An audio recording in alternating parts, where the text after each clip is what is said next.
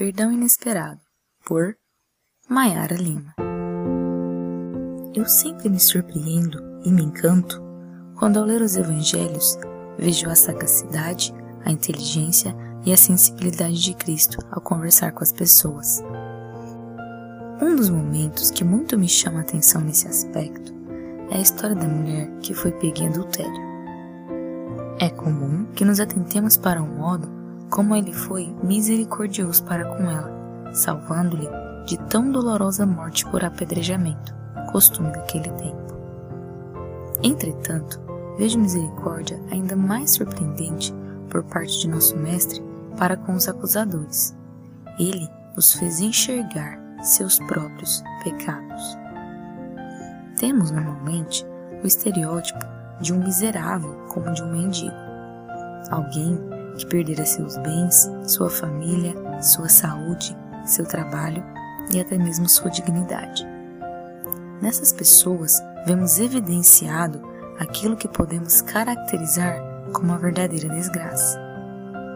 Era em estado semelhante a esse que a mulher do texto citado se encontrava, envergonhada, perdida, humilhada e condenada à morte.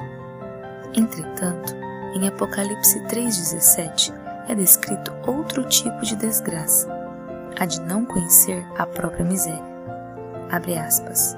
Como dizes, rico sou e estou enriquecido, e de nada tenho falta. E não sabes que és um desgraçado e miserável e pobre e cego e nu. Fecha aspas. A ilusão da autossuficiência, de bondade, de grande santidade e do controle sobre a própria vida faz com que se arrogue fácil a luta contra o pecado e que se tome para si um mérito que é apenas de Cristo, o de salvar-nos. Tal é a miséria da ignorância do próprio mal. C.S. Lewis, em sua caminhada do ateísmo ao cristianismo, em sua autobiografia Surpreendido pela Alegria, descreve o início do necessário processo de autoconsciência. Abre aspas. Pela primeira vez examinei-me a mim mesmo com um propósito seriamente prático, e ali encontrei o que me assustou: um bestiário de luxúrias, um hospício de ambições, um canteiro de medos, um harém de ódios mimados. Meu nome era Legião. Fecha aspas. Este processo é também muito bem descrito no livro Crime e Castigo de Dostoiévski. Nele, spoiler alert, o personagem principal, Raskolnikov, comete um terrível crime, mas, com inteligentes argumentos, busca justificá-lo. Contudo, nesse conflito entre inteligência autojustificadora e acusação da consciência, o personagem é interiormente consumido pela culpa, de modo a ficar adoecido por conta dela.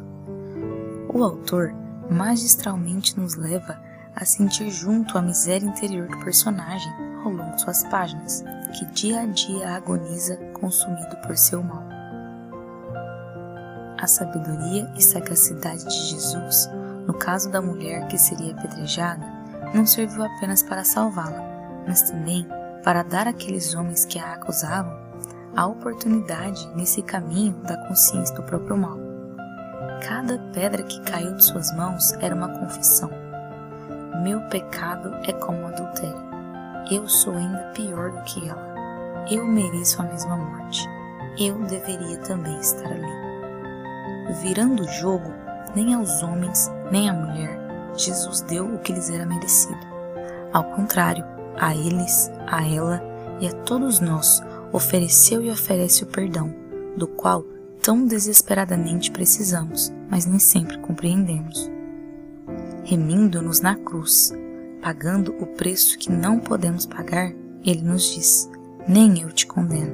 Vá e não peques mais.